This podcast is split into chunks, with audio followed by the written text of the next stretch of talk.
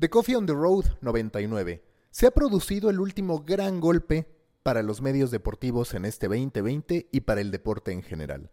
Y podemos hablar del último gran golpe incluso estando apenas por concluir el tercer mes del año, porque se ha oficializado la postergación del segundo gran evento, el más importante en relevancia y el segundo si hablamos de conjuntar a los dos eventos especiales que hubieran podido traer mayores ingresos para los medios de comunicación deportivos. Estoy hablando de los Juegos Olímpicos 2020, que en una postergación histórica han decidido aplazarse hasta el 2021 a más tardar a mediados del 2021 para llevarse a cabo producto del coronavirus.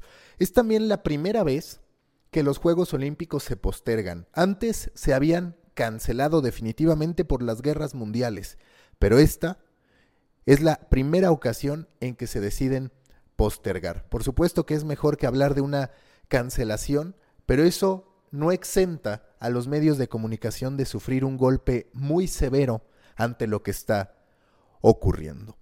Pensemos que los medios deportivos, y ustedes saben que por mis experiencias como parte del equipo fundador de Medio Tiempo, como director editorial y también como creador de Juan Fútbol, me tocó participar en las planeaciones anuales que se realizaban, las planeaciones estratégicas que incluían, por supuesto, proyecciones en materia de ingresos. Esos ingresos, por lo general en verano y en particular en cada año par, presentaban eventos especiales que representaban un aumento que podía ir del 25 al 30 hasta el 40% en las proyecciones. Se veía ahí un pico que representaba que más anunciantes iban a estar interesados por lo que estábamos generando. Pues bien, imaginen que en las planeaciones de este 2020 se han tenido que borrar esos picos. No se reciben los ingresos. Algunos quizás, sobre todo los right holders, pues simple y sencillamente entienden que esas proyecciones tendrán que pasarse al año que entra, lo que de por sí representa un ajuste.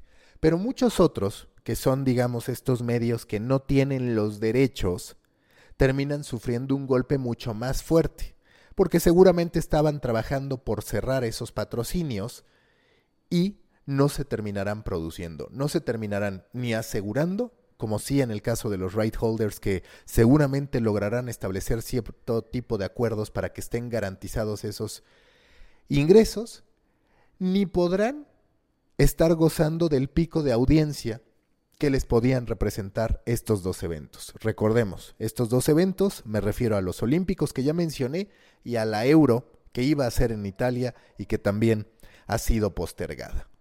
¿Cómo pueden los medios deportivos afrontar esto? Pues claramente siendo y haciendo recortes en materia de operaciones. Ya de Athletic, por ejemplo, el gran referente en lo que respecta a un medio de nueva generación, cuando menos a un medio basado en suscripción, empieza a realizar ajustes.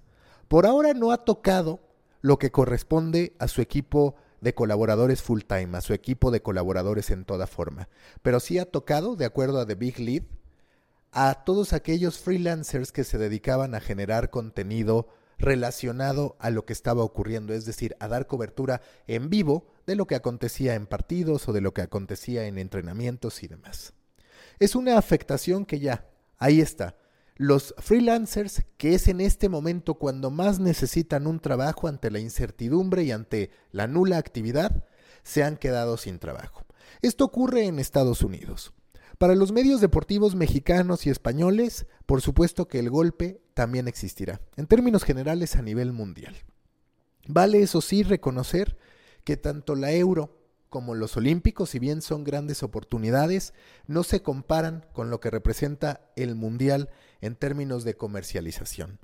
Seguramente, si tú tienes los derechos, como en este caso Claro, o en el caso de las televisoras, para directamente esa plataforma, se verán afectados, pero es simplemente, como se los decía, un movimiento de estos ingresos hacia el año que entra y habrá que esperar a ver si no terminan, por supuesto, congelando algunas partes del presupuesto, cancelando incrementos en costos que tenían programados para este año y teniendo que revisar qué va a pasar ya no solamente pues con eso que iba a ocurrir en verano, sino con el hueco que queda no a nivel comercial, sino a nivel programación y a nivel generación de contenido. Una parte que puede paliar el verano, el efecto de no tener estos dos grandes eventos, es que si todo empieza a normalizarse, que no parece tan evidente al menos en el corto plazo, pues las competencias que se han visto suspendidas podrían llevarse a cabo en esos momentos. Quedan en el aire una serie de preguntas, una serie de interrogantes. En el caso de Estados Unidos, por ejemplo, hay dos grandes temas que iban a catapultar la inversión publicitaria. Una de ellas, los Juegos Olímpicos. La otra, las elecciones presidenciales. Para los medios estadounidenses, la de las elecciones presidenciales se mantiene, pero también se ha ido la de los Juegos Olímpicos. Entonces, ya veremos cómo esto termina reconfigurando el camino hacia el 2021 para los medios de comunicación. Lo que es un hecho es que si en México, en Latinoamérica o en Europa había algunos medios deportivos contemplando aprovechar estos eventos ya no para vender a anunciantes, sino para lograr que suscriptores pagaran por contenido, se han ido, se han postergado un par de oportunidades muy valiosas. Lo que queda ahora es esperar que los medios aprendan a ser eficientes, esperar que las audiencias aprendan a reconocer los buenos contenidos y que detrás de toda esta crisis del coronavirus se empiece a producir una nueva oleada de contenidos, una oleada de contenidos con mayor narrativa y con mayor apego a las buenas historias. Ya en futuros episodios les comentaré lo que estoy haciendo, lo que estamos haciendo en TUDN, porque estoy colaborando con ellos y hemos lanzado Unidos FC, Unidos frente al coronavirus, una propuesta de la que prefiero hablarles más adelante, pero que ya pueden escuchar y consumir en las distintas plataformas de tu DN. Recuerden que los espero en Proyecto Morona, grupo en Facebook para pequeños creadores de grandes ideas, también en el company page de Storybaker en LinkedIn y en el canal de The Coffee Podcast en Telegram. Seguimos en contacto.